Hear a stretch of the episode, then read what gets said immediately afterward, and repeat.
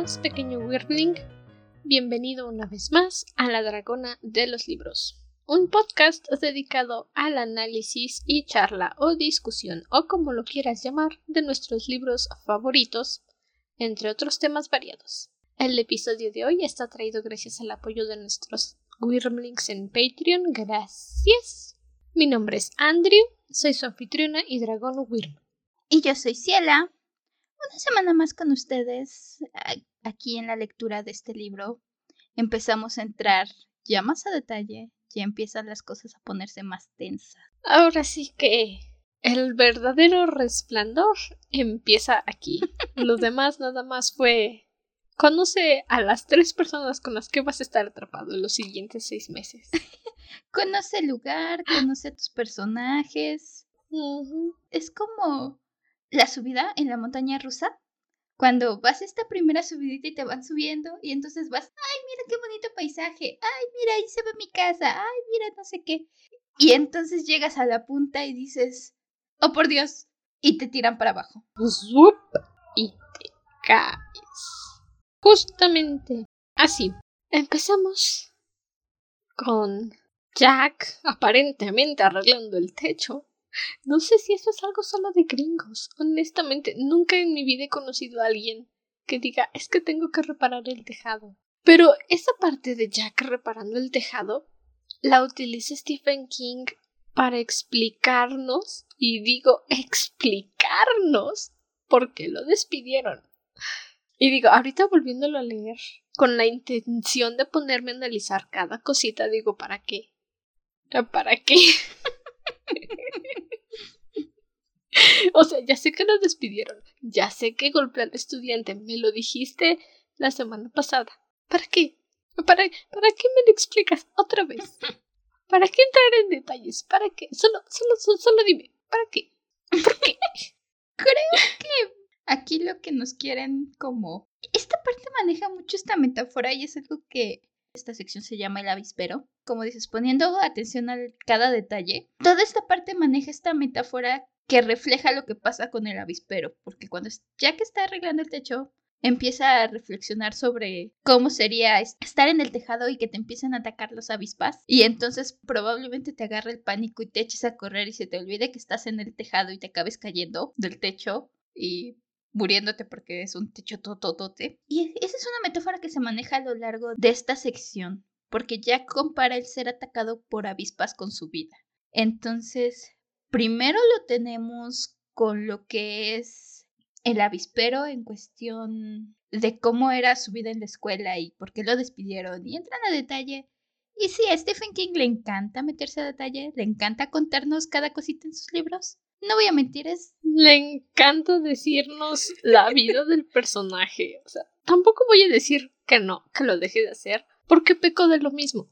Peco de querer en mis historias, en mi novela, en mis fanfics, querer meterte toda la historia de los personajes de por qué llegaron ahí de golpe para que les para que veas todo el trabajo que hice. Pero al mismo tiempo soy lector y digo, ¿para qué? ¿Para qué me pones eso? ¿Para qué? No me interesa. Pero sí me interesa. Tiene esa maña de contarnos mucho a detalle cosas que a lo mejor no necesitábamos saber o que podían. Por ejemplo, aquí ya sabíamos que se había peleado con alguien porque había roto las llantas de su coche, se los había ponchado y se enojó y se agarró a golpes con él. es lo único que necesitamos saber. Para comprender que tiene problemas de ira y muy graves. Sabemos por qué lo despidieron, sabemos que tiene problemas de ira. Exacto. No solo nos dieron el ejemplo del alumno y la razón que lo despidieron nos dieron una descripción muy gráfica, muy grotesca de cómo rompió el bracito de bebé Dani. Es lo único que necesitamos para saber que tiene problemas de ira, que tiene arranques que lo pueden llevar a tener accidentes, que lo pueden llevar a hacer cosas de las que inmediatamente se va a arrepentir. No necesito que me expliquen. no, creo que nos vamos a quedar aquí como cinco o seis minutos, no importa. Pero es que sí, sí se entiende. Se entiende cuando es necesario un trasfondo de personaje y cuando nada más lo haces por puro fanserviceo. Ay, no sé. Stephen King peca mucho de esto en general en sus libros. Por ejemplo, eso me viene mucho a la cabeza, el libro de eso, donde nos cuenta toda la historia de la esposa de Stan, casi por una de las primeras partes del libro y nos cuenta la historia de cómo fue su graduación y la discriminación y el no sé qué, un personaje que conocemos literal. Ese cachito tiene esta costumbre de contarnos, este es fulanito y esta es la historia de su vida, no importa que ya te haya dado la información necesaria, aquí está toda la historia de su vida. Eso es lo que no entiendo del señor. Le pone tanto empeño, tanto esfuerzo a sus personajes.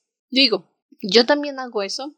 Es necesario para mí, como escritora, saber qué vivieron, qué pasaron, qué sufrieron, pero no lo voy a aventar todo en un cachito para que entiendas por qué está pasando eso. Algo. Y ya empecé. Bienvenidos a la sección de Andrew, otra vez hablando de su novela cuando nadie preguntó. Necesitamos musiquita para eso ya. sección del podcast. Tú te encargas. bueno, el chiste es que hubo un momento en la vida de Ryan, mi protagonista, que tuvo una noviecita en la secundaria, se llamaba Amanda. Nunca doy una explicación completa de Amanda. Jamás. Yo sé qué pasó, yo sé cómo fue la situación. Pero para el lector, para la persona que está leyendo la novela, solo necesita saber que Amanda estuvo en la escuela de Ryan por un intercambio, venía de Alemania, era esa niña que siempre, siempre, siempre, siempre se está enfermando y tenía la mochila llena de medicinas. Fue novia de Ryan un ratito, tuvo un accidente y se murió. Es toda la información que necesita el lector. Y aún así me tocaron como 14 chicas en Wattpad preguntando, no entiendo, ¿qué pasó con Mandy? Cariño, por favor, le entre líneas. Pasa. Y luego tenemos a Stephen King, te presento a María Antonieta de las Nieves, una señorita que nació en la calle fulana de tal de Derry, por supuesto. Por supuesto. Que vivió una vida normal y te echa cuatro o cinco páginas de historia para decirte y entonces abrió la puerta del baño para encontrar a su esposo muerto en la bañera. Adiós. Todo eso nada más para esto. Mira, no te voy a mentir. Yo disfruto mucho cuando Stephen King hace eso es de mis cosas favoritas del libro de eso, de hecho, que te pone mucho de este estilo, te cuenta un montón de cosas sobre las personas de Derry. Y aunque aquí, aquí lo bueno es que no tenemos tanto cast fuera de nuestros tres personajes principales, así que no hemos tenido mucho de esto, que nos cuenten la historia de la vida de todo mundo. Pero si bien no es necesario, la forma en que Stephen King logra incorporarlo, porque también es eso, el señor tiene talento para incorporarlo de forma que... Ah, no. Sí, dices... Eso, eso nadie se lo niega. Sé que hay muchos haters allá afuera que dicen, es que no me gusta cómo escribe Stephen King porque da muchas vueltas, porque siempre está saltando de un lugar a otro y no entiendo nada de lo que pasa. Bueno, ese es tu problema. Lee más despacio. Pero sí, hay momentos, especialmente con este jueguito que tenemos al final de cada episodio de Stephen King, siempre, siempre, siempre, siempre, llega a ser estresante que si te quieres poner a leer libros de Stephen King, ya vas con esta idea. Siempre hace lo mismo. Y después de cuatro libros, si dices, un libro donde no lo hizo tanto y me encanta es Christine. En Christine, el único personaje del que nos está aventando historia que nadie pidió es del antiguo dueño del coche. Si vieron la película, es el viejito que le vende el, el coche. Creo que es un... Ah, vaya, ni siquiera sé qué modelo de coche es Christine. Seguramente es un Cadillac. Le gustan los Cadillacs. O un Plymouth. Son los dos coches favoritos de King. Pero nada más nos está aventando historia del antiguo dueño del coche. Ningún otro personaje nos está diciendo, y es que cuando él iba en la secundaria y le hacían burling porque llevaba un corte muy cano. No, es la única vez que he visto que no lo hace. Porque en todos sus libros lo hace de veras, de veras. Sí. Y digo, tiene talento para hacerlo. Yo personalmente lo disfruto porque la forma en que lo hace generalmente te deja entender las reacciones, aunque sea de un personaje secundario que conocemos cinco segundos. Que nada más va a gritar, ¡Oh no! ¡Stanley!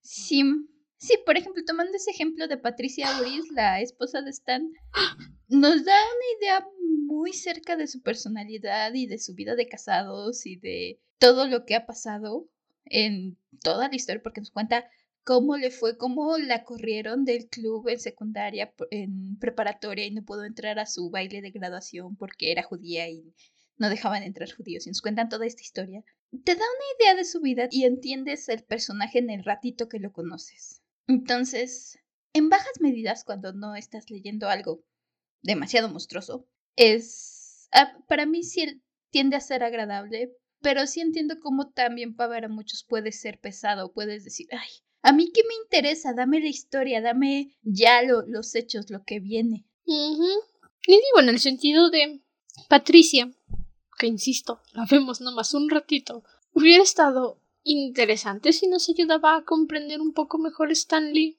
Pero Stanley, igual que Mike, es esos personajes que están. están para cumplir su propósito. Digo, se aprecia, se les quiere, pero llegado a cierto punto uno dice, Oh, no, creo que no. Ok, bye. Y así se siente esta introducción de este alumno al que Jack golpeó. Por si te preguntabas de qué carajos estamos hablando. Hablábamos de los problemas de ira de Jack. Sí, ya estamos en 15 minutos casi de grabación ahorita y quedamos divagando hablando de esto. Pero ya saben. Bienvenido a la Dragona de los Libros, donde nos vamos por la tangente todo el tiempo. Sí. Eh. Disfruta tu estadía. Ey. Ya saben, así somos. Y si no lo saben, ahora lo sabes. Ok, pero saltando de Jack, porque ya tuvo mucho protagonismo y le toca todavía más. Esta parte del avispero también nos lleva a un viaje al pueblito. Quiero decir Swindle, pero no es Swindle. Digamos que es el pueblito de Swindle porque se me olvidó su nombre y no lo apunté en mis notas, no me pareció importante hasta ahora. Yo tampoco. Van al pueblito de Swindle que nos da un poco de panorama de cómo es la cosa bajando la montaña, que no es en el Overlook. Y se ve que es un pueblito tranquilo, un pueblito en el que te gustaría retirarte para criar a tus hijos, a tu perro, tus 40 gatos. Ya saben, ese pueblito que solemos ver en las películas, en las series, donde para variar la gente no es Derry. Sí, algo que me sorprende. No he visto más que creo que una mención a Maine en todo el libro para variar. Eso es único. Bueno, este viajecito al pueblo nos ayuda a conocer la relación de esposos entre Jack y Wendy. No es solamente lo que ya habíamos visto antes de es que tuviste un ataque de ira y le rompiste el brazo a mi bebé, desgraciado, mi bebé te ama a ti más que a mí. No, es una verdadera relación de esposos, una verdadera relación padre y madre, donde están preocupados por su hijo, y en lugar de decir es que mi pequeño es perfecto y no tiene nada de malo, dicen por favor ayúdame a entender si algo malo pasa con mi bebé, no quiero que sufra. Y los dos están de acuerdo en eso. Lo cual, en este tipo de historias, en el año en el que estamos viviendo, no es normal. Lo normal sería darle unos moquetazos al chamaco y decirle compórtese. Incluso en el mayor de los casos, empastillarlo. Empastil. Y no lo hacen. Eh, esta primera parte nos da una visión de ellos como familia y ah, duele porque es si no estuviéramos en el Overlook esto sería justo lo que ellos hubieran necesitado para sanar y ser una familia feliz esto es un retiro a un pueblito. Sí. Estos primeros dos meses, me parece que estamos en la marca. Sí, porque septiembre, octubre y noviembre, estamos empezando entre octubre y noviembre por estas alturas del libro, me parece. Dicen que están en octubre. Al principio de. Porque hacen una mención de que Wendy y Danny fueron a comprar este provisiones para la cena de Navidad. Entonces están como en octubre empezando las nevadas. Sí, porque no saben si se van a quedar aislados pronto por la nieve. O qué tan alta va a quedar la montaña de nieve. Sí. Que no van a poder salir. Entonces, duele. Porque no es perfecta. ¿Recuerdan ese comentario que hice en el primer episodio? Esto todavía no empieza y yo ya quiero llorar. Mm. Pues ya estoy llorando. Ay, no, De verdad. su relación no es perfecta. Tienen muchas cosas que pasaron, tienen muchos problemas todavía, pero los están superando y están sanando. Y esta primera parte es lo que mencionaba. Hace este esta metáfora en toda esta parte donde cuando Jack está reparando arriba el avispero, el techo y encuentra el avispero, y ya se dice que su vida fue un avispero antes. Y entonces te ponen tanta calma en estos primeros momentos entre Jack y el viaje al pueblo y ver su relación. Te ponen tanta calma y te dejan sentir casi, casi tan claro que todo va a estar bien. Lo siento, pero no. Y el hecho de que luego tengamos, entrando un poquito en, adelantándonos un poquito, pero el hecho de que después el avispero que aparentemente ya se había calmado y ya era simplemente una pieza decorativa como recuerdo, vuelve a zumbar y vuelve a llenarse de avispas y vuelve a atacar. No lo sé, estoy a favor de Wendy. Yo nunca, ni bajo drogas, tendría un avispero. En mi casa. Abejitas, por supuesto. Abejitas todo el tiempo, las que quieran. Avispas. Hijas de su perrísima madre. No, nunca. Las abejitas te pican en defensa propia. Y se mueren, y es triste, es troste, lloramos. Las avispas te pican y pican y pican y pican y pican y pican y pican. Nada más porque sí.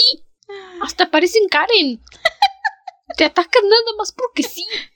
No, no. Y habiendo dicho mi queja de las avispas, estoy de acuerdo. Esa forma de hacer la referencia de que las cosas podrían estar tranquilas en su vida y de repente se convierte en un avispero y todo empieza a zumbar y atacar y a infectarse, te ayuda muchísimo a entender, sobre todo en las secciones finales de esta parte, por qué Jack empieza a comportarse de la forma en que lo hace. La primera vez que lo leí, realmente creo que lo leí muy rápido, me lo aspiré y no entendí en su totalidad la profundidad que cuenta la historia. Y cuando vi la película nomás dije esta cochinada qué. Y ahorita es cuando estoy diciendo "Ah, I understand, I understand. Por esto pasan las cosas. Por eso es importante leer despacio. Lo que importa si no leíste tus 120 libros del propósito de año. Lo importante es understand.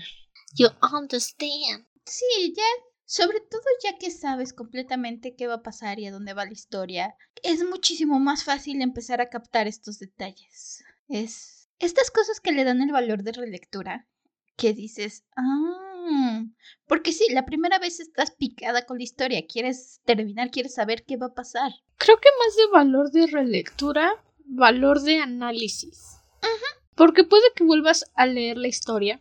Como ya mencioné, creo que en la primera temporada del podcast, Crónicas Lunares se ha convertido en una lectura anual para mí. Todos los años la leo. Todos los años la vuelvo a leer desde que la acabé por primera vez.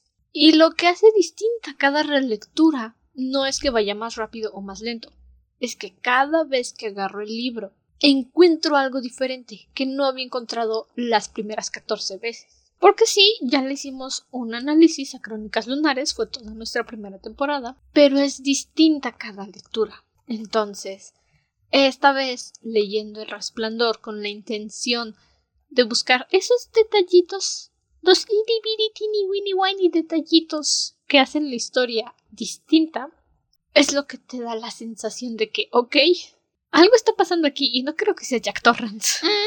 Sí. Entre eso y esta costumbre de adelantarnos las cosas, darnos muchas vueltas y usar situaciones, metáforas o cosas que se van a repetir y repetir, porque eso es algo que también tiene, utiliza alguna frase, lo mencionábamos la vez pasada, que nos da una idea del final, que se va a repetir al final y va a ser importante al final, y sus personajes la saben. eh, por algún Ujú. motivo se les ocurre y acaba volviéndose realidad. Cuando vuelves a leer el libro y ves la frase, la primera vez que lo lees dices, ok, raro, pero bueno. Ajá. Y cuando vuelves Ajá, a leer claro, el sí, libro dices, oh no, oh no. Ujú. Especialmente al principio. Hay gente que dice, no, pues es que no entiendo por qué te dicen lo que va a pasar al principio del libro, te lo arruina todo.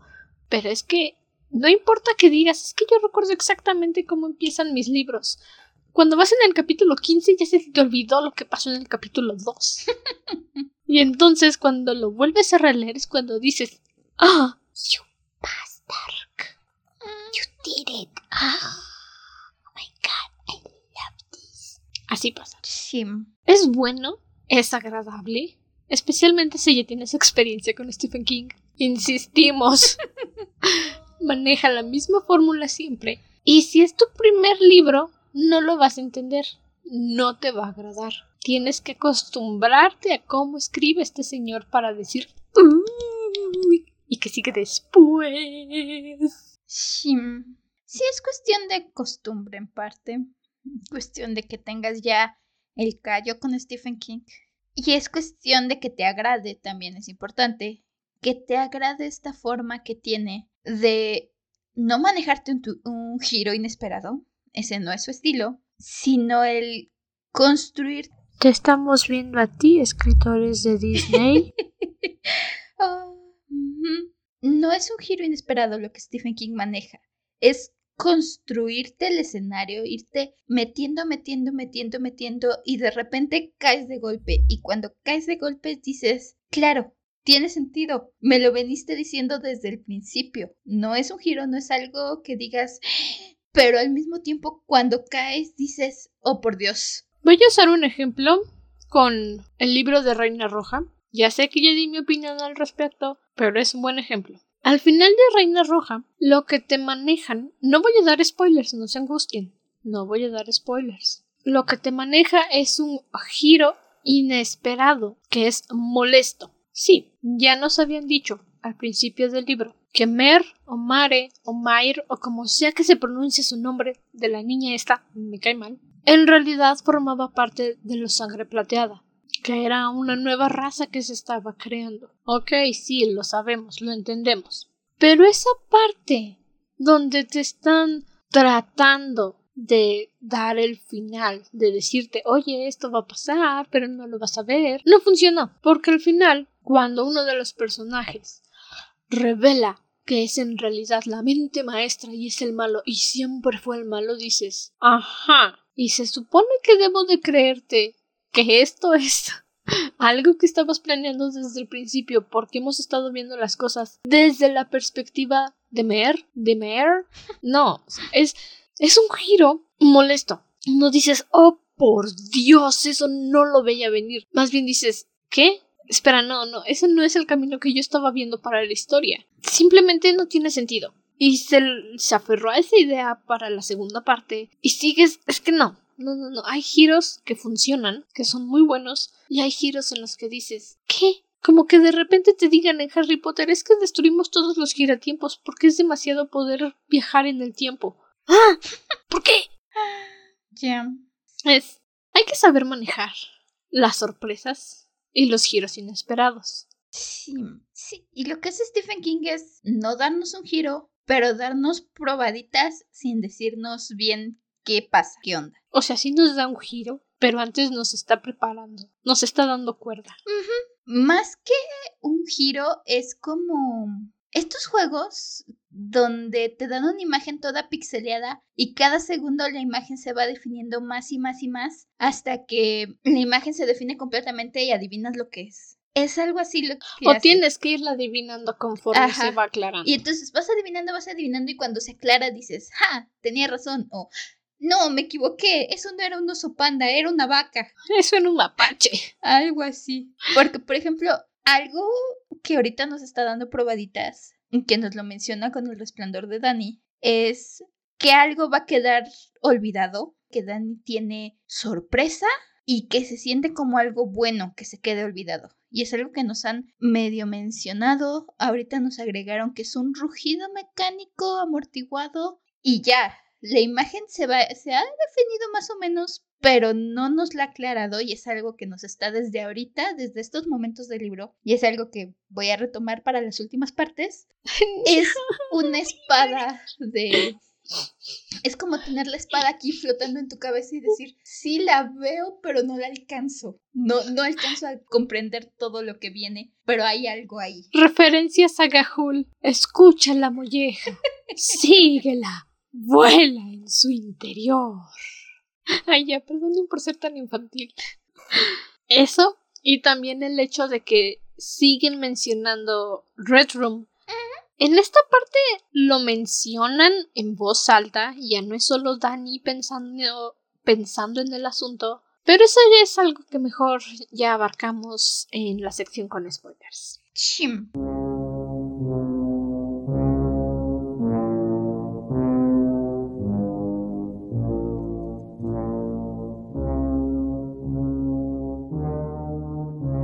Saben, empezamos otra vez desde el principio con los spoilers, para ir de lleno en todo. sí, porque ya llevamos. Ahora sí nos extendimos sin spoilers. Es que, es eso es lo que estaba diciendo yo la semana pasada. Es lo que estaba diciendo. Primera parte, cuatro capítulos. Segunda parte, cinco capítulos. Tercera parte, veintisiete capítulos. Quinta parte, catorce capítulos. Última parte del libro. Señor, por favor, lo quiero mucho, lo admiro, me encantan sus libros, pero por favor, sea constante. Este sí fue largo. Bien.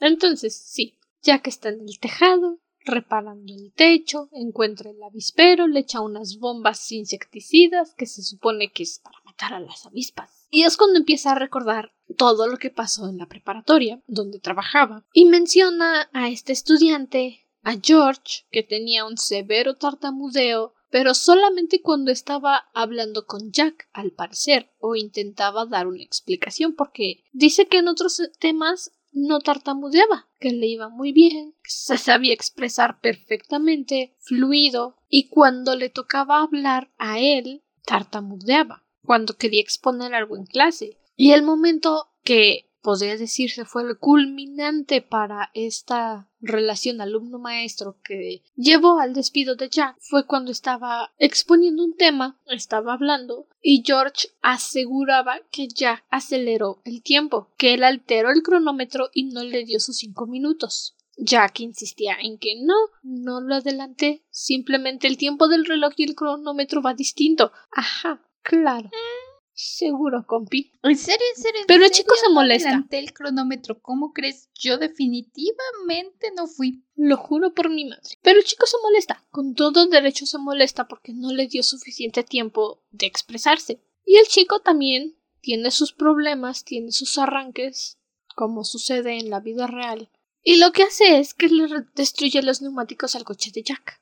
Por supuesto, Jack explota, lo golpea, todos lo ven, lo despiden, se va, y al final de toda esta diatraba en la que está diciendo que no quería, que no odiaba al chico, que no quería verlo sufrir, que no lo estaba molestando porque sí, admite que si adelantó el cronómetro un minuto fue por lástima, porque no soportaba ver a ese chico tartamudear una y otra vez, y entonces lo hizo por lástima, no por odio. Y regresando a esta metáfora que repite Ciela, fue como el primer piquete de una avispa. Nos expresan que para este momento Jack ya llevaba como tres meses sin beber. Parecía que la vida estaba bien, pero al mismo tiempo nos dicen que se sentía atrapado, que no le gustaba su trabajo. Y por supuesto, ya sabemos, Jack tiene problemas de ira y hace boom. Ni siquiera es es una forma que nos describen. Le pasa algo muy similar a lo que le pasa cuando le rompe el brazo a Dani. Sale al estacionamiento, ve a este chico con el cuchillo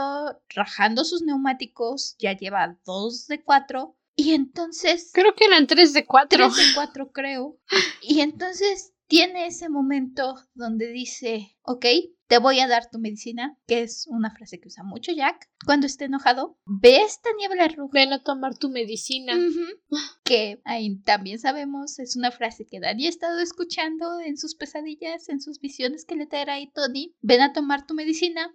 Y ve esta niebla roja y cuando se da cuenta lo están quitando de encima del chico. El chico ya está con posiblemente una contusión. Le está sangrando el oído, le rompió probablemente la nariz, creo. Y entonces en cuanto reacciona dice, oh, oh, este, tú señorita secretaria que me acabas de quitar del chico, este, ve a llamar a una ambulancia y, ve- y toma cargo para, a- como si el chico se hubiera accidentado.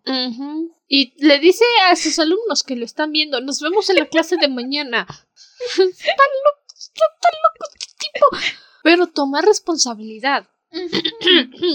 y eso es algo que muchas personas con problemas de ira no hacen. La gente que tiene este tipo de problemas no son todos iguales, hay que dejar esto en claro, no todos reaccionan de la misma forma. Yo ya he dicho, reconozco y admito, mi psicóloga me dijo, tengo problemas de ira. No son graves para que necesite medicarme, pero si no los controlo voy para allá, voy para la medicina. Y los míos son que tiendo a decir cosas que yo sé que son ofensivas, cosas que yo sé que van a lastimar, pero en el momento de decirlas no estoy razonando que van a hacer daño, hasta después de decirlas, y luego el orgullo no me deja disculparme, porque mi lógica no es buena, lo sé, es si ellos están haciendo esto sabiendo que me voy a enojar, entonces merecen que les diga esto, no tengo que disculparme, es ojo por ojo.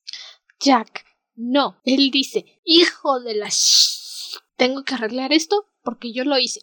Yo metí la pata. Así que vamos a arreglarlo y esperar que sea lo que Diosito quiera que pase.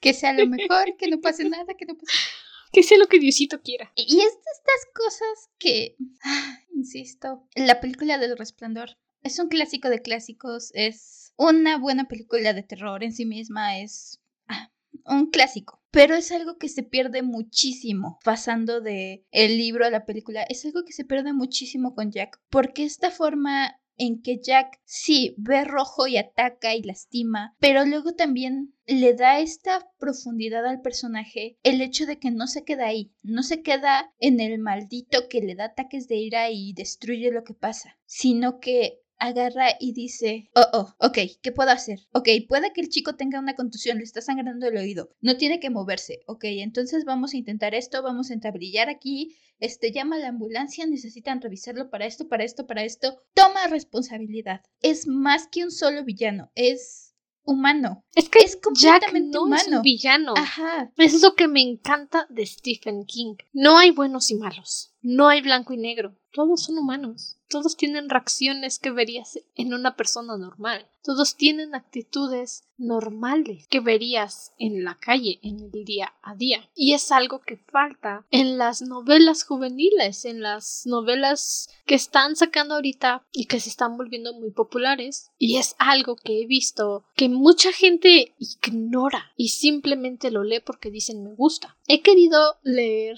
la trilogía del príncipe cruel, pero cuanto veo que la gente dice es que me encanta que este villano es un maldito desgraciado porque sí, digo, "Mm, mira, sí lo quiero leer, pero no me voy a tragar 400 páginas de personajes blancos y negros, porque para eso mejor leo a Brian Jakes en Los náufragos del holandés errante y lloro porque mi bebé sufre. Y mi bebé nunca puede tener un final feliz por el maldito desgraciado del ángel. Y esos son personajes blancos y negros en su totalidad, no hay grises. O eres bueno o eres malo. Así que hay situaciones. hay que saber manejar Sí. tu visión de bueno y malo. O sea, hay personajes que es perfecto que sean oscuros, que no necesitan mucho trasfondo, Como Umbridge. como Umbridge, como, Ay, aquí sacándolo Potterhead de veras. por ejemplo, yéndonos, eh, estoy pensando en los personajes, los villanos clásicos de Disney, que ahora Disney tiene, está teniendo esta costumbre de querer hacerle películas a sus villanos, querer redimir a sus villanos, y eso es algo que no necesitamos. Te interrumpo un momento. No redimas a tus villanos Disney, son buenos por algo. Continúa. Es que es exactamente el punto. Ok, no necesitamos saber por qué Cruella de Vil quiere destrozar, quiere hacer un abrigo de perritos. Eso simplemente tendría que ser suficiente explicación. Ama las pieles, no ve a los animales como seres vivos, los ve como objetos, ve a las demás personas ¿Los como, ve como inferiores y quiere hacer un abrigo de perritos. Uno creería que no necesitas más fondo para ella. Ah, pero Disney dijo, voy a darte una justificación de por qué Cruella de Vil necesita hacerse un abrigo de la piel de los dálmatas. ¿Por qué vio dálmatas y dijo, me gusta su piel, está suaveceta, voy a hacerme un abrigo? No sé quién está a cargo. No sé quién es el ejecutivo de Disney en estos momentos. But you're stupid, my man. You're stupid. Eh, Stupid, stupid, stupid. no, no. Hay villanos que están bien siendo únicamente malos, siendo malditos. Y la cosa, el problema que hay últimamente que se está dando mucho es que o tu villano es completamente oscuro o lo redimes. No hay un punto medio, generalmente. No existe un villano nada más con el hecho de ser villano. Algo que no han hecho y espero no hagan. Úrsula. Es la bruja del mal, del mar, perdón, es la bruja del mar. Hace hechizos, engaña a la gente, la manipula, la maltrata y está bien, no me la justifican. Los fans de Disney hacen historias alternas que no justifican a Úrsula, te explican a Úrsula. Uno que me gusta mucho, no sé quién es el autor, hizo un cómic en el que Úrsula y Tritón eran hermanos. Úrsula era la mayor. Su padre le iba a dar el tridente a Úrsula, pero Úrsula estaba tan ansiosa por hacer magia, por hacer hechizos, por hacer pociones, que el poder del tridente la corrompió y la convirtió en lo que es ahora. Tritón intentó ayudarla. Úrsula no se dejó ayudar. Ella quería seguir haciendo hechizos, quería seguir haciendo magia, y al final fue Tritón quien maldijo a su hermana y la convirtió en la bruja del mar, pulpo, squid, lo que sea que sea Úrsula, en lo que la conocemos, en lo que la vemos en la película. Y es una historia, o sea, no es canónica. Es alguien que dijo, me gusta esta, esta historia, voy a hacerla mi headcanon de lo que pasó con Úrsula, de por qué ella y Tritón se odian tanto y por qué decidió ayudar a Ariel. Es agradable, no te están redimiendo un villano, te lo están explicando, te están diciendo, ya lo quieres, te voy a decir por qué es tan mala y lo voy a hacer más mala todavía. Eso está bien. Es un villano, no necesita salvación. Y también un punto muy importante, el explicarnos a un villano y darle un motivo no implica que todo lo que hizo está bien. No implica que haya matado y desterrado, pero tuvo una mala infancia, ok. Es que tuvo una mala infancia, todo el homicidio y el Es que es malito que porque hecho queda perdonado. No. Phineas y Ferb, es que soy malo porque perdí a Chuchu. Con motive Se los del perdono murder. porque es Phineas y Ferb. Se los perdono porque es Phineas y Ferb. Pero es como si me dijeran justo lo que hizo Disney. Hades es malo porque lo mandaron al inframundo. Y Zeus es un padre bueno y amoroso. Ajá. ¿Esa es tu redención de villano? ¿Zeus? ¿Zeus es tu redención de villano? ¿En serio? Y Hades es el traumado. Es porque no le dieron una esposa. Si le hubieran dado a Perséfone, Hades en Hércules hubiera estado feliz en el inframundo, con su mujer, jugando con el perro. Y Zeus. Ya. Mira. Los griegos estaban aburridos y se inventaron una historia porno con Zeus. Solo digamos que en esos tiempos podías justificar cualquier infidelidad con que fue Zeus. Fue Zeus. Yo no fui, fue Zeus. Te juro que yo pensé que eras tú, mi amor, pero al parecer era Zeus. Y Zeus, desde el Olimpo. De mí no van a estar hablando, ¿eh, perras? ¿Me invitan a la orgía o qué? Ah, Este. ok, ajá, pero tangente. Jack no es un personaje negro, no es un villano. Es un humano Es un humano con, con reacciones humanas que toma responsabilidad de sus acciones. con problemas de ira en los que está trabajando y los A lo que, que yo digo, como personaje. Jack, puedes ir a terapia. Yo te apoyo. Yo te tomo de la manita. Si me gustas con Jack, también estamos en una época, el libro está ambientado en una época donde había mucho estigma alrededor de eso. Y de hecho lo vemos un poco Siempre después lo hay. con Dani. Porque parte de los miedos que tiene Dani con su resplandor, y esto me estoy adelantando un poco, pero parte de los miedos que tiene Dani con su resplandor y nos lo dice, es que en algún momento su papá agarre el teléfono y diga, a mi hijo se le zafaron los tornillos, vengan a ponerle una camisa blanca y a llevarlo a un sanatorio. Que vengan los hombres de camisa blanca Ajá. y llévenlo al loquero. No dice sanatorio, Dani dice loquero. Es una de las cosas, pero algo, algo, algo. Necesito sacarlo de mi sistema. ¿Cuál es la necesidad de besar a los niños en la boca? No, no, nunca la he entendido. ¿Cuál? Ya sé, ok, sí, entiendo, no son mamás, sí es mi bebé y lo quiero y todo, pero ¿por qué? No lo sé. si es de padres, lo entiendo un poquito, ¿no? Digo, ok, sí, quieres a tu bebé y le das un besito, pero lo haces constante, es como... That's disgusting, mamin. No me importa que seas su papá, that's just disgusting. It's disgusting. Y una vez vi a una chica en el metro aquí, en mi pueblo, hacerlo y dije, disgusting. Y tuve que cambiarme de vagón. ah, no lo sé.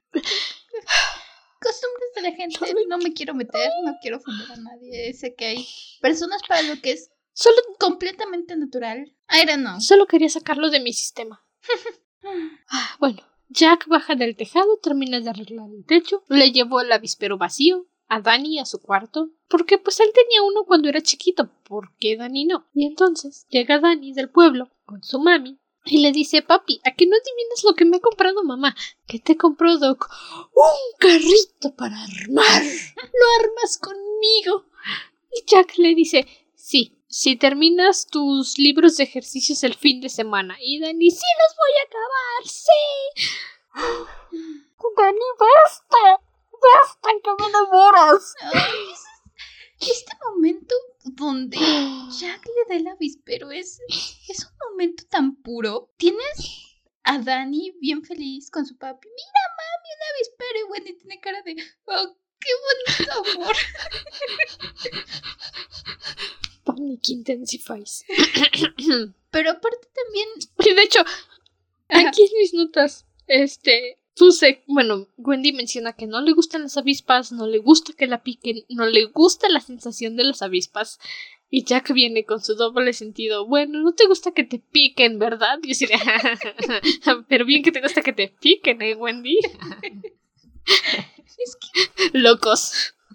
Este momento como familia en general se siente es uno de esos... Es de mañana y todavía no me acabo mi café. E, esa misma interacción que tiene con Wendy, esta bromita que tiene, no lo sé, le da realismo a su pareja. Es de esos momentos que se van haciendo más y más raros en el libro donde Jack y Wendy se sienten como una pareja feliz, donde, no lo sé, este tipo de conversación me hizo sonreír. Se siente tan orgánica, tan real, tan conversación que tendría una pareja en verdad, que ya están casados, o sea, no se andan con tapujos y el niño no entiende. Por supuesto que van a bromear.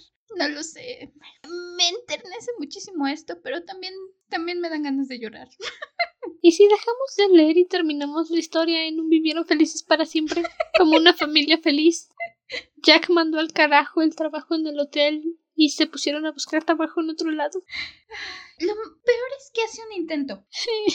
sí, lo peor es lo peor, ¿sabes? Lo odio, lo odio, lo odio. Sí va y le dice a Wendy, oye, este, creo que no tenía razón en haberlos obligado a venir aquí. ¿Por qué mejor no te vas tú con Dani con tu mamá? O sea, no quiero que nada malo les pase, no quiero que cosas feas pasen. Llévate a Dani con tu mamá y nos vemos cuando termine mi turno aquí en el hotel. Y Wendy dice que no. I'm going to cry. Do you wanna see me cry? Wendy sabe que Dani no va a poder, que le va a romper el corazón a Dani dejarla. Aparte, ya quedó claro, la mamá de Wendy es una bruja y no quiere someter a Dani a eso. Pero, bueno, le da Ah, sea como fuera, le da este avispero. Dani está bien feliz. Wendy está un poco horrorizada en las implicaciones, pero dice, bueno, ya que al niño le gusta, ya que voy a hacer. Y va Dani y lo pone al lado de su cama para caberlo. Medio entiendo la idea de querer el avispero. Los niños les gustan cosas extrañas, pero, pero al lado de tu cama, ¿en serio? es que su papi le dijo. No, no, no. Su papi le dijo que lo pusiera allí. Mm. Algo que es lo que viene antes de que el avispero reviva misteriosamente es que Dani se va a limpiar. Dejan muy en claro que Dani no se parece ni a su papá ni a su mamá, ninguno de los dos se lava los dientes con frecuencia, pero Dani sí. y se encierra en el baño porque Tony le está enseñando cosas. Wendy dice, Dani lleva mucho tiempo en el baño, esto se me hace raro, estoy asustada y le va a tocar la puerta. Y Dani no responde, toca más fuerte, Dani no responde y llega Jack diciendo Deja de hacer tanto ruido, mujer, no puedo escribir en paz. Es cuando Wendy le dice es que Dani se encerró en el baño y no me abre, no me hace caso. Y Jack empieza tranquilito. Dani, por favor abre la puerta. Doc, abre la puerta. No responde, no responde, no responde. Y Wendy entra en pánico y le dice tira la puerta, Jack, ¿qué más me importa? Tira la puerta. Y rompe la manija, que al parecer era una manija patito, la rompe. y entran y despiertan a Dani, creo que base de sacudidas. Y Dani dice disculpa, dice ay perdón por hacer cosas malas, perdón por portarme mal. Y ya iba a empezar a llorar el bebé. Y Jack abraza al bebé y le dice no mi niño, no hiciste nada malo, solo estábamos asustados. A mí sí me pongo a llorar ahora. Sí. También Jack se siente culpable porque cuando agita a Dani, Dani está en su mundo, en su las cosas que le muestra Tony. Y entonces, cuando eso pasa, menciona cronómetro, menciona adelantó el cronómetro. Y Jack, que justamente había estado reflexionando sobre eso más temprano, se asusta, se friquea. Y cuando Dani regresa de, de sus visiones, está tartamudeando y Jack recuerda de nuevo a este alumno. Y entonces lo primero que le dice es que lo agarra y le dice, ya deja de tartamudear, porque está asustado. Su hijo está diciendo cosas que no debería de saber y está entre, lo dijo, no lo dijo, estoy imaginando, me estoy volviendo loco, ¿estás bien, hijo? Y él se siente culpable cuando Dani, este, perdón, te hice enojar, hice algo malo, perdón. Y Jack lo abraza, está bien, no pasa nada. Y esta dinámica familiar, insisto, tiene tantas Me capas. hace llorar. Llega Wendy y empuja a Jack y hasta Jack se siente herido, así como de, oye, oye, Oye, mujer, yo abrí la puerta. Déjame abrazar a mi bebé. yo lo estaba abrazando. Wendy consuela a Dani y, ay, no sé, no, la verdad no sé cómo me siento a veces con Wendy. Wendy consuela a Dani y le dice, ¿quieres que me quede contigo para dormir? No, No, papi, ¿te quedas conmigo para dormir? es una mamá celosa. Yo, yo lo entiendo. A mí me encanta Wendy, adoro a Wendy y entiendo perfectamente por qué es tan grosera con Jack. Pues porque ella cargó al bebé nueve meses, ella lo sacó, ella lo expulsó y el bebé prefiere a Jack. O sea, es una mamá celosa de no ser lo más importante para su bebé. Porque ella ama a Dani, quiere que Dani tenga lo mejor del mundo y Dani solo quiere a su papá. Sí. Lo entiendo, entiendo por qué Wendy es así de grosera con Jack a veces. Incluso aquí se refleja porque Wendy tiene este pensamiento de, claro, yo lo consuelo, él le grita eh, y quiere que él se quede. El Claro. papá lo hace llorar, yo lo consuelo y quiere quedarse con su papá. Claro, lógico. Se van a dormir y en la noche, entre pesadillas, Dani empieza a sentir algo extraño y despierta y resulta que el avispero no estaba tan muerto porque empiezan a salir avispas y lo empiezan a atacar. Y por supuesto, te empieza a gritar, empieza a de, no, por favor, no, mamá, papi. Wendy, con todo el derecho, le rompe. Bueno, no le rompe, pero le grita a Jack. Le dice: Todo esto es tu culpa para que traes el avispero. Te dije que no lo trajeras. Jack dice, después de deshacerse del avispero, tiene este ataque de miedo porque dice, es que estaban muertas. Así literal nos lo dice. Era un miedo casi supersticioso. Él las había matado y habían vuelto.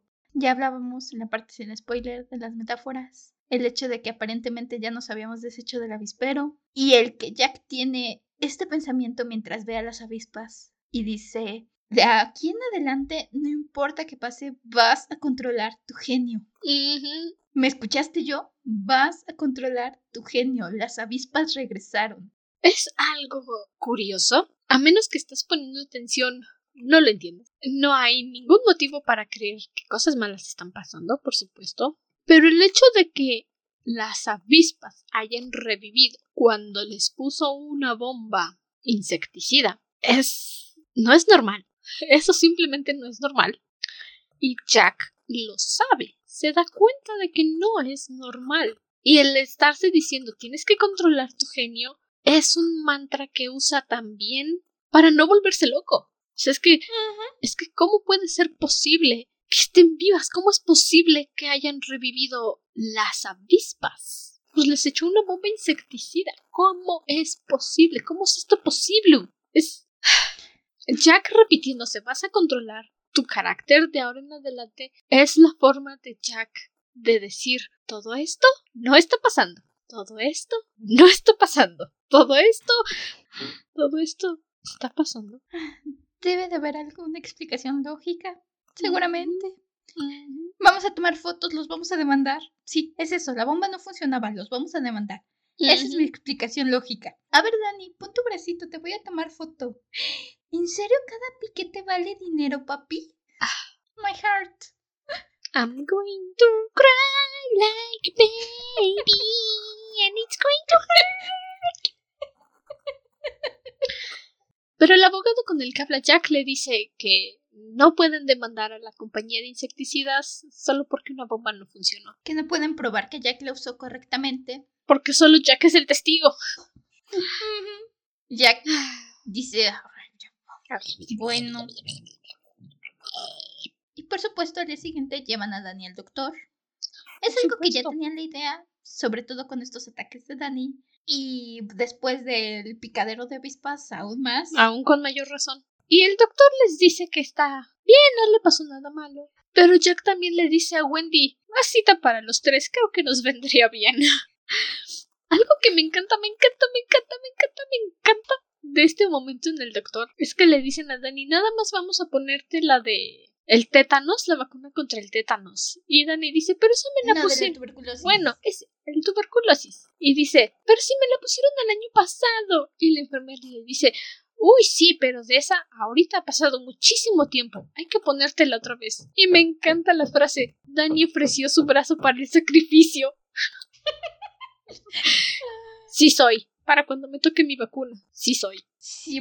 Mis respetos para el doctor. Es un muy buen doctor. Mm, la forma en que le habla a Dani, en que lo escucha, no lo hace sentir juzgado al punto que Dani le enseña un poco de su resplandor, le habla un poco sobre Tony, es, me encanta que este intercambio que tiene con Dani, donde le dice, Dani, háblame de Tony. Y Tony lo primero que dice, es mi amigo imaginario que me inventé. Y el doctor le dice, eso es lo que dicen tus papás. Quiero que me digas para ti que es Tony.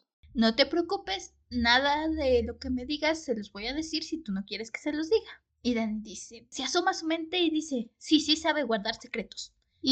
Bueno, Tony y entremos un poco en detalle en el resplandor. Es algo que ya habíamos estado viendo. Lo tenemos un poco más en palabras de Dani. Y tenemos, incluso Dani intenta volver a entrar a llamar a Tony para que el doctor pueda ver cómo funciona. Y Dani le explica lo mejor que puede qué es Tony, ¿Qué hace Tony? Le dice que antes le mostraba cosas felices, antes le gustaba ver a Tony y esperaba todo el tiempo volver a ver a Tony. Y desde que llegaron al hotel Tony solo le muestra cosas feas, le muestra pesadillas, y Danny ya no espera la llegada de Tony, ya no quiere ver a Tony porque lo, lo, asusta, le asusta ver a Tony. Y el doctor le dice que pues está bien, no hay ningún problema, son cosas que pasan. Y mientras está hablando con Jack y Wendy, les dice es probable que Danny haya estado mostrando signos de esquizofrenia, pero la está superando. Esa es la frase que él dice. Su chico es brillante, es muy listo y lo que sea que le esté pasando en este momento, él solito lo está sacando. Está buscando la forma de liberarse, de dejarlo ir, algo así, y no tienen nada de qué preocuparse. No pasa nada mal con su bebé. Y los dos dicen, ah, phew.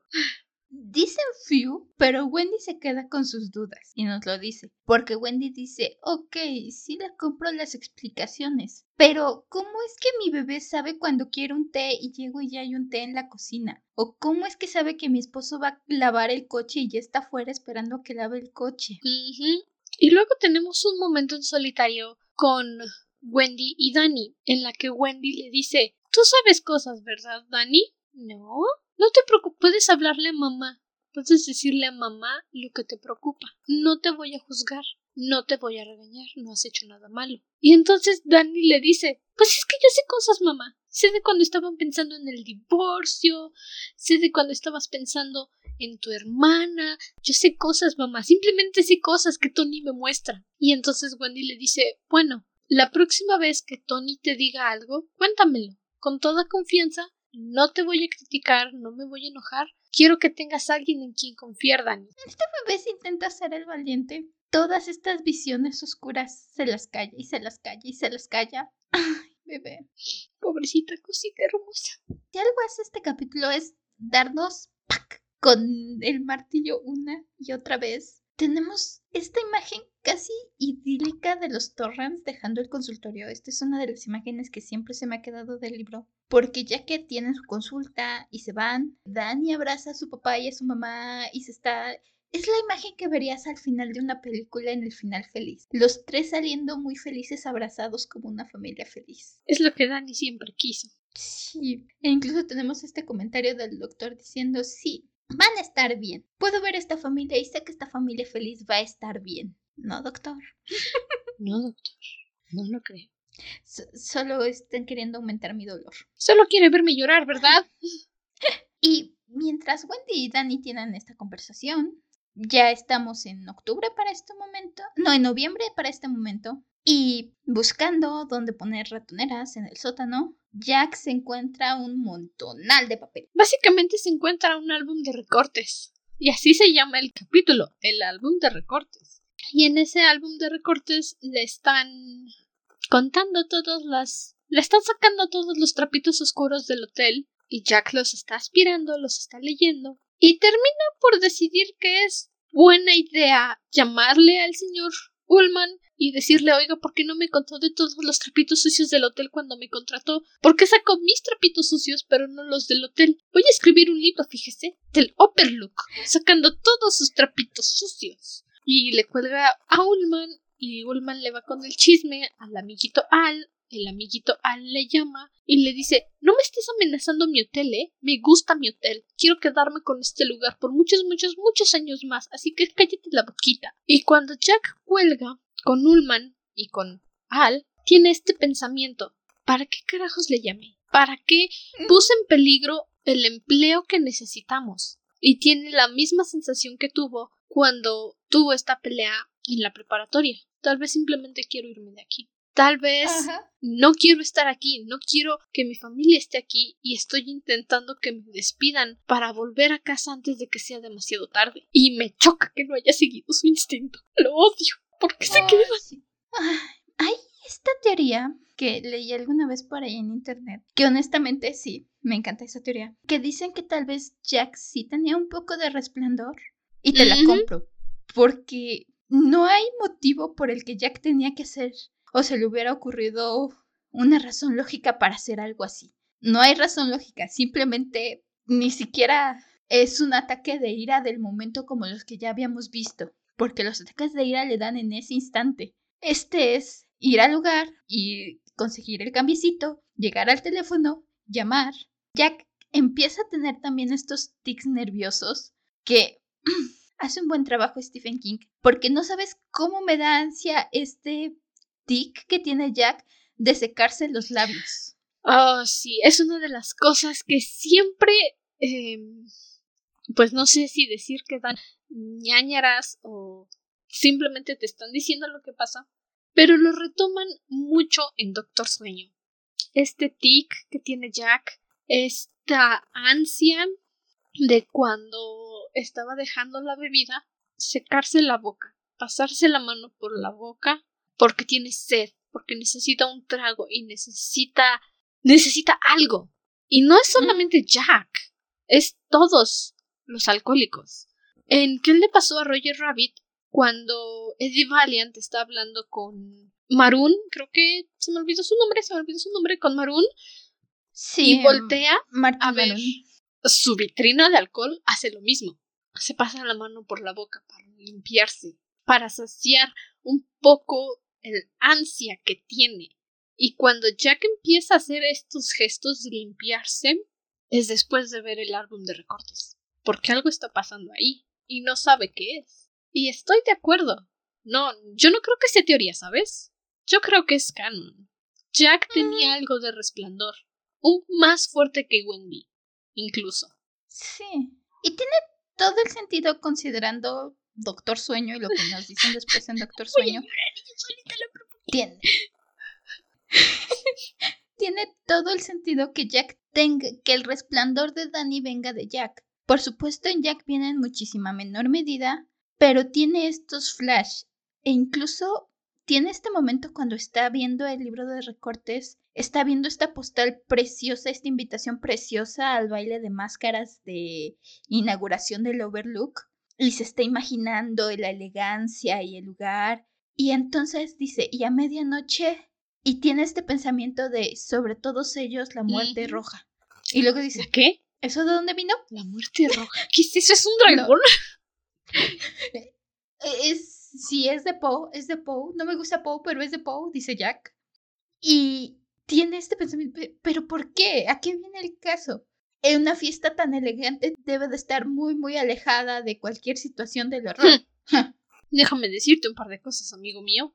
Y ya después, pues pasa lo feo. Dani está pagando.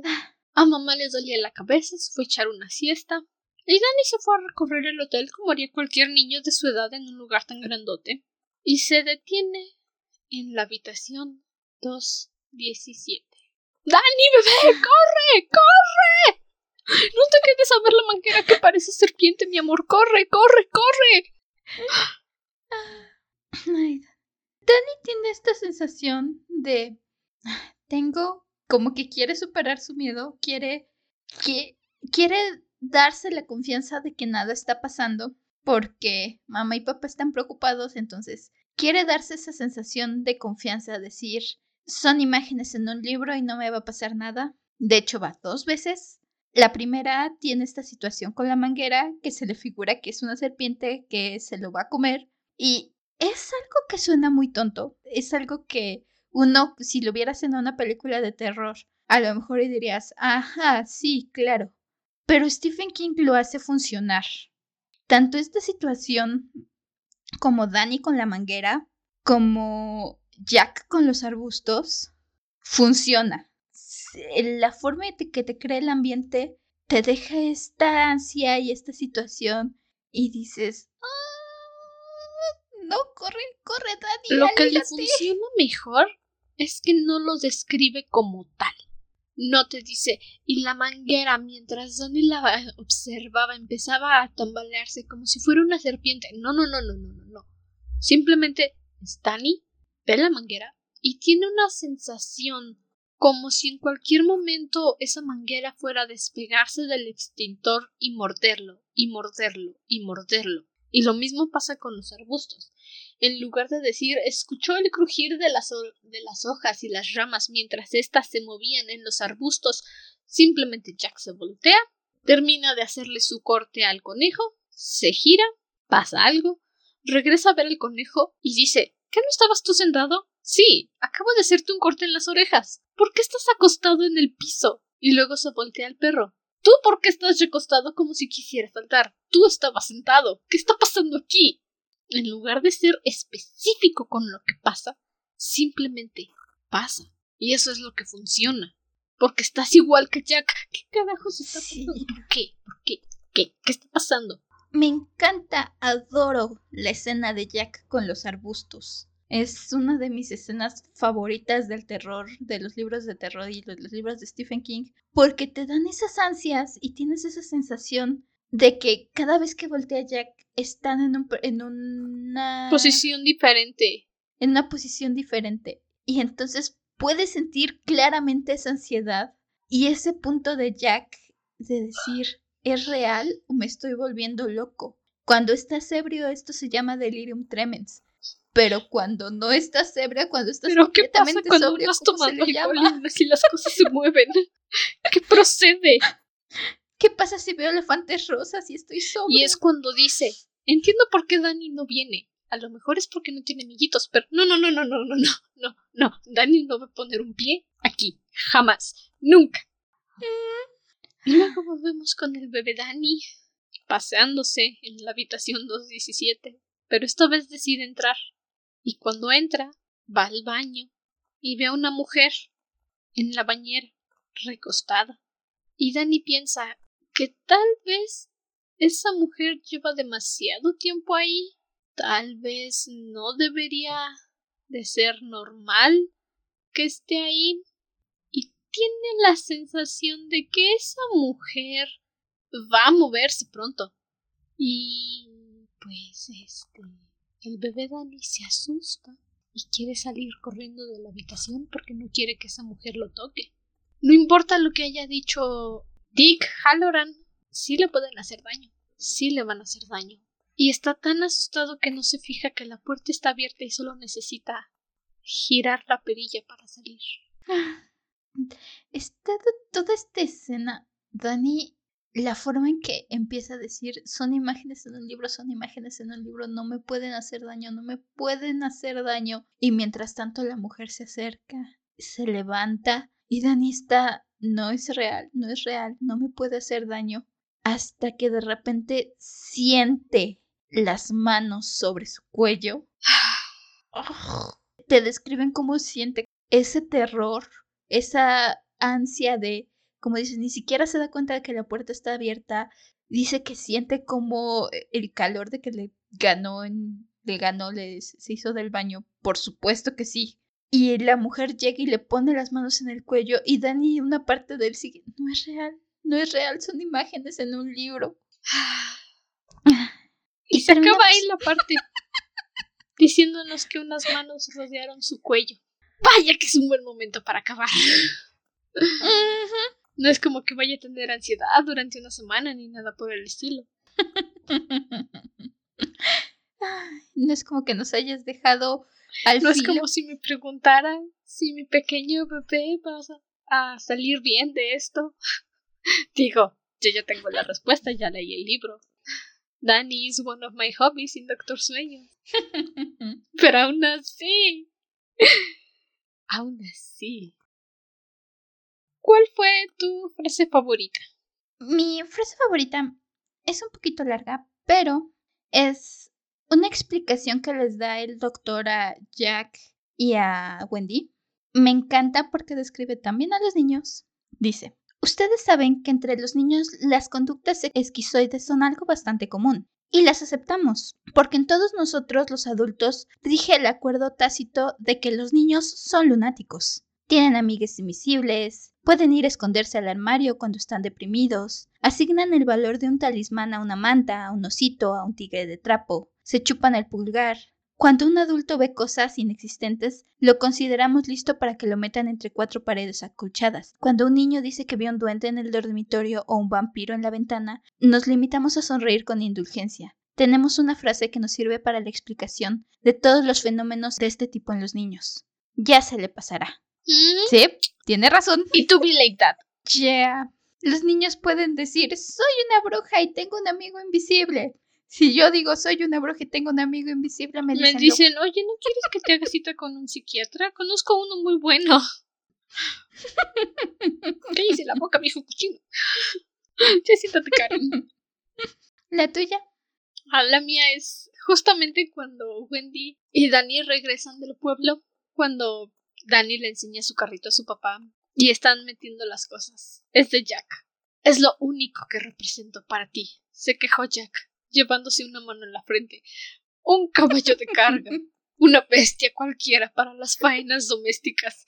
Lleva esto, lleva el otro, lleva aquello. Es tan precioso. quiero llorar. Yo casi lloro. Está bonito, tan natural. Que solo se lo permito a Jack. Ah, es un buen drama. Es, es, un buen drama. Es un buen papá haciendo drama y berrinches. ¿Cuál fue tu frase? Digo, tu personaje favorito. Mi personaje favorito fue Danny. Ay, I, I love this kid. He's so beautiful. I really do. ¿El tuyo? Jack todos los momentos de Jack en estos capítulos, desde la culpa, la responsabilidad, el deseo, la necesidad de marcharse sin saber por qué. Ah, Jackie, Jack, Jack, Jack. Te quiero mucho, Jack. Y ahora nuestra actividad final. Stephen King siempre, siempre, siempre, siempre Y empiezo yo con añade un personaje con tartamudeo. Yep.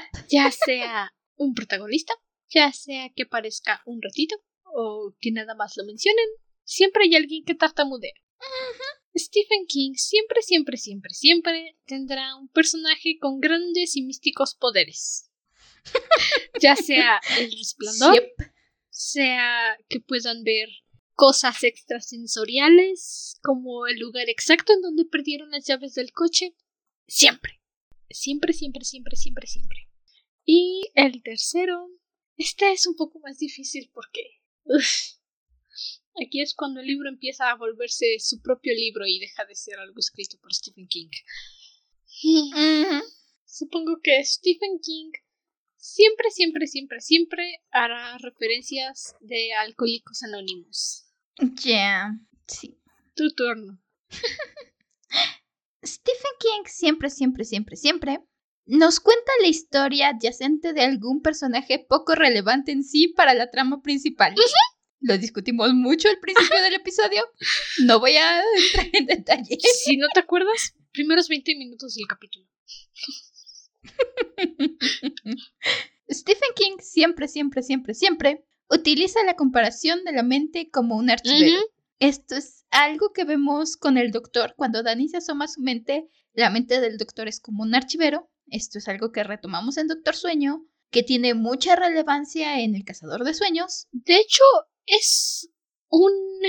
Es una mnemotecnia muy recurrente en Sherlock Holmes, solo que él lo llama palacio mental, pero es básicamente lo mismo. Un archivero donde tienes organizados todos tus recuerdos, todas tus emociones, y que supuestamente te ayuda a ser más inteligente. Puede ser. Es una comparación que a mí Sí. me gusta mucho y que Stephen King utiliza mucho, mucho. Aquí es solo una breve mención, pero en cuanto la mencionó, recuerden Doctor Sueño, que tiene más relevancia, y sobre todo Oh, el sí. Cazador de Sueños. El Cazador de Sueños utiliza muchísimo esta, esta imagen. Ah, Básicamente es fundamental para la historia. Y Stephen King siempre, siempre, siempre, siempre halla la forma de contarnos un cacho de historia en forma de reportajes en periódicos. Pues sí. Tiene un álbum de recortes en todos lados. Tenemos aquí el álbum de recortes del Overlook. También lo vemos con varias notas en eso. Lo vemos en Carrie. El libro de Carrie está contado prácticamente de esta forma. El Doctor Sueño, cuando Amber está haciendo su investigación, básicamente tiene recortes. También. Es una forma perezosa de decirte todo, sin que haya alguien contándolo. Es una forma inteligente, la verdad. Porque aparte sus historias, la forma en que te lo cuentan los periódicos se siente... No se sienten forzado. Muchas veces cuando hacen este tipo de cosas, lo sientes como alguien intentando darte la Sí. explicación. Stephen King no lo hace. Sí lo sientes como notas que hayan salido del periódico, sobre todo porque no leen la nota de pie a pa, sino las partes relevantes, y hasta los personajes se aburren cuando deja de ser En lugar de relevante. decir, nota del periódico fulano de tal, empieza literalmente Hotel Overlook abierto de tal año tal año durante el momento en el que fulano de tal fue balaseado en la habitación presidencial. ¡Ah! Cambia de página. Hotel Overlook en el año tal fulano de tal cambió de propiedad. ¡Ah! Cambia de página. Mm, Es, es el momento de los chismes. Sí. Y bueno, con eso concluimos este largo episodio. Si logras adivinar Sí. cuánto tiempo nos, nos mantuvimos centradas en el tema principal, mándanos mensaje a la página de Instagram y te doy reconocimiento por eso, porque yo ni siquiera sé cuánto tiempo hablamos del libro y no de otras cosas. No lo sé, yo solo sé que cuando vi que lleva llevábamos como 50 minutos de grabación no habíamos pasado de los primeros dos capítulos. Entonces, si tú sabes cuánto tiempo, o puedes decirme exactamente las veces que regresamos a hablar del resplandor, mándanos mensaje a arroba dragón aquí en bajo de libros pod y te mencionamos en las historias porque, wow, talentazo, eh, talentazo. Ay, gracias por quedarse con nosotros aun cuando nos vayamos tan por la tangente. Si lograste mantener el ritmo, felicidades. Yo de verdad tenía que tener mis notas aquí para saber de qué hablábamos, porque si no, ni idea, ¿eh? Ni idea. es que de eso se trata un análisis, ¿sabes? Compararlo con otras cosas para poder comprender lo que está pasando.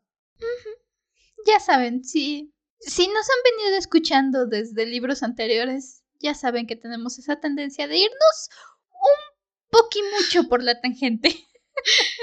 La dragona de los libros be like 15% análisis del libro, el otro 45% o lo que sea, el otro 85% más bien otros tópicos.